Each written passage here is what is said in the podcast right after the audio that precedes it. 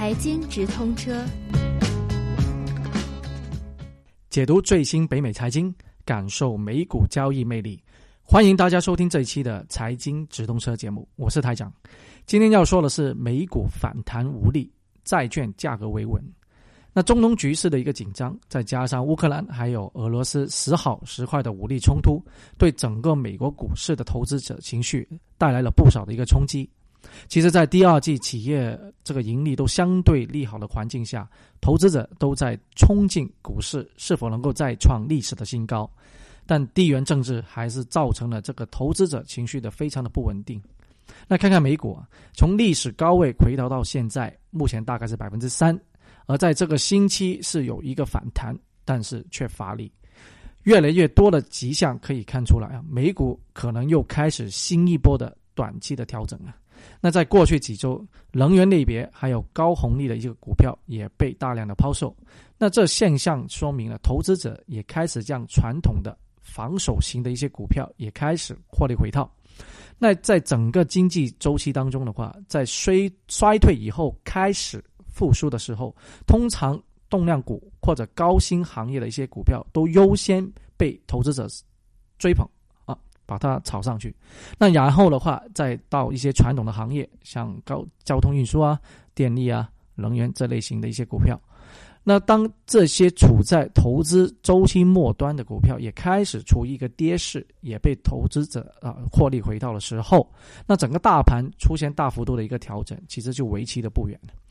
那我们在技术层面看看整个大盘啊，就目前来说，道琼斯指指数的一万六千点，还有标准普尔五百指数的一个一千九百点，其实是一个非常关键的技术支持位。如果大盘跌破这两个关键点，那美股大幅度的调整其实是难以避免的。再看看债券市场，那由于高利息债券，或者我们通常说。泛指的一些垃圾债券啊，在过去三周是被大量的抛售。那投资者如果自己是持有债券基金或者债券 ETF 的，也不妨看看你的户口结余啊。那基金的价格其实在过去的两周都有一定幅度的跌幅。那原因第一个就是美国国债。那美国国债是所谓在证券界里面最安全的一个投资啊。